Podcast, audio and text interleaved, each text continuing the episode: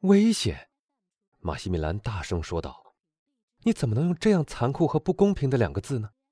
难道你还能找到一个比我更柔顺的奴隶吗？你答应我可以时时和你谈话，瓦伦蒂娜，但却禁止我在你散步的时候或在其他交际场合跟踪你。我服从了。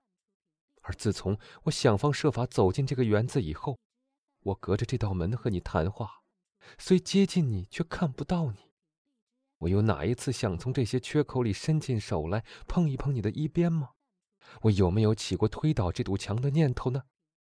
你知道我年轻又强壮，推倒这堵墙是不要吹灰之力的。但我从来没抱怨过你这种含蓄的态度，从来没表示过某种欲望。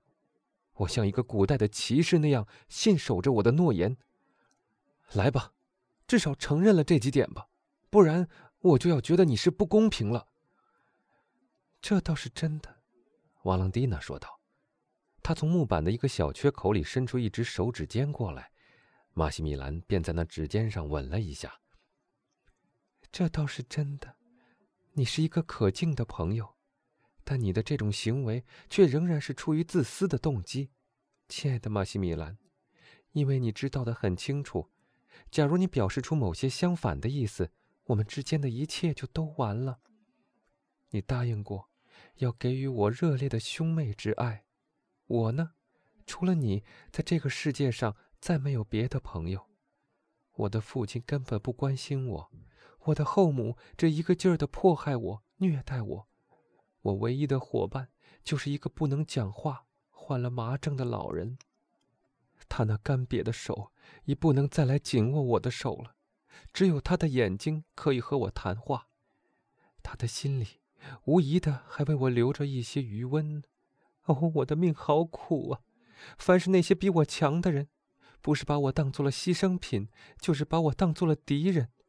而我唯一的朋友和支持者，却是一具活尸。真的，马西米兰，我真痛苦极了。你爱我是为我着想，不是为了你自己，这的确是对的。瓦伦蒂娜。青年被深深的感动了，说道：“我不能说，在这个世界上我所爱的人只有你，因为我也爱我的妹妹和妹夫，但我对他们的爱是宁静的，绝不像我对你的爱。只要一想到你，我的心跳就加速，血管里的血就流得更快了，我的胸膛就开始心烦意乱，起伏不定。但我郑重的答应你。”我会克制住这一切热情，来为你效劳或帮助你的。我听说，弗兰兹先生一年之内是不会回国的。在这期间，我们最好还是满怀希望吧，因为希望是这样甜蜜的一个安慰者。瓦朗蒂娜，当你怪我自私的时候，暂且请稍微想一想你对我的态度吧。那活像是一尊美丽而冷漠的爱神像。对于那种忠诚、那种服从、那种自制，你拿什么来回报我吗？没有。你有没有赐给过我什么？极少。你告诉我说，弗兰兹·伊皮奈先生是你的未婚夫，说你每当想到将来要做他的妻子，就感到害怕。告诉我，瓦朗蒂娜，你的心里难道再没有什么别的念头了吗？我把我的整个生命都奉献给了你。还有我的灵魂，甚至我的心，每一次最轻微的跳动，都是为了你。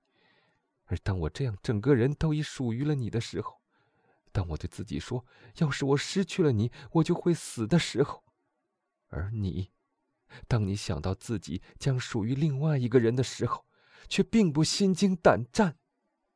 哦，瓦朗蒂娜，瓦朗蒂娜呀！假如我处在你的位置上。假如我知道自己被人深深的爱着，像我爱你这样，我至少已有一百次把我的手从这些铁栅之间伸过来了，对可怜的马西米兰说：“我是你的了，马西米兰，今生来世都只属于你。”瓦朗蒂娜没有回答，但他的爱人却可以清晰的听到他在哭泣。那青年的情感立刻发生了急速的变化。哦，瓦朗蒂娜，瓦朗蒂娜，他大声说道：“假如我的话里有什么使你感到痛苦，那就把它忘了吧。”不，他说道：“你说的没错，但你难道看不出我只是一个可怜虫吗？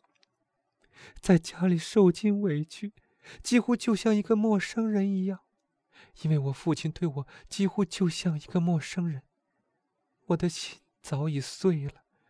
自从我十岁那年起，每一天、每一个小时、每一分钟。”我都在忍受着那些铁石心肠般的压迫我的人的折磨。谁都不了解我所受的痛苦，而除了你之外，我也不曾对别人讲过。外表上，在一般人的眼里，我的一切都很顺利，每个人对我都很体贴，但实际上，每个人都是我的仇敌。一般人都说。哦，像维尔夫先生这样严厉的人，本来就是不能指望他会像某些父亲那样对女儿滥施温情的。但他也算是够幸福的了，竟能找到像维尔夫夫人这样的一位继母。但是，一般人都错了。我的父亲对我漠不关心，我的后母憎恨我，而由于他那种憎恨老是用微笑遮掩着，所以我就觉得更可怕了。恨你，你瓦朗蒂娜！青年大声说道：“谁会干得出这种事呢？”哎，瓦朗蒂娜说道：“我不得不承认，我后母厌恶我起因是非常自然的，因为她太爱她自己的孩子了，就是我的弟弟爱德华。那怎么可能呢？怎么可能？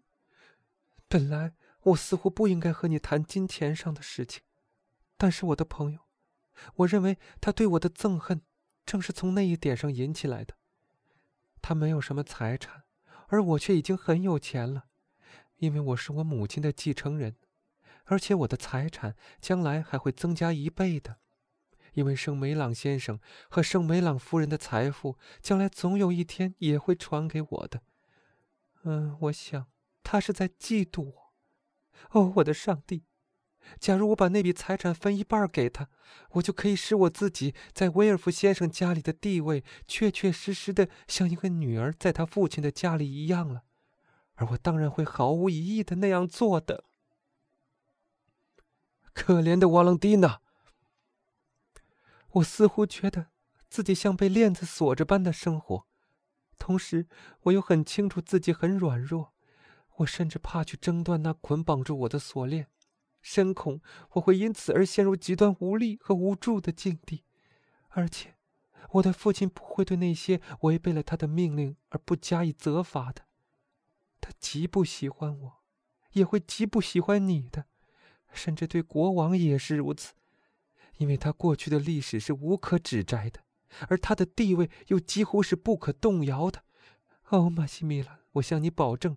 假如我不做挣扎，那全是因为在那场挣扎里，不但我，而且连你也要被压倒的。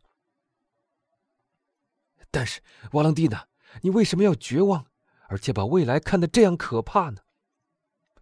啊，我的朋友，因为这是我从过去的事情上判断出来的。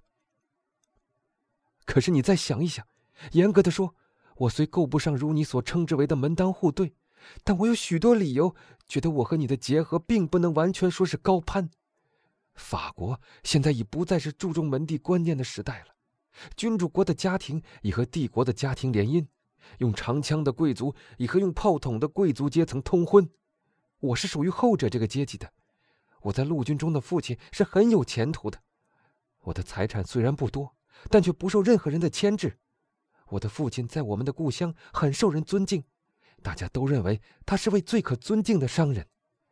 我说我们的故乡瓦朗蒂娜，因为你出生的地点离马赛也并不远。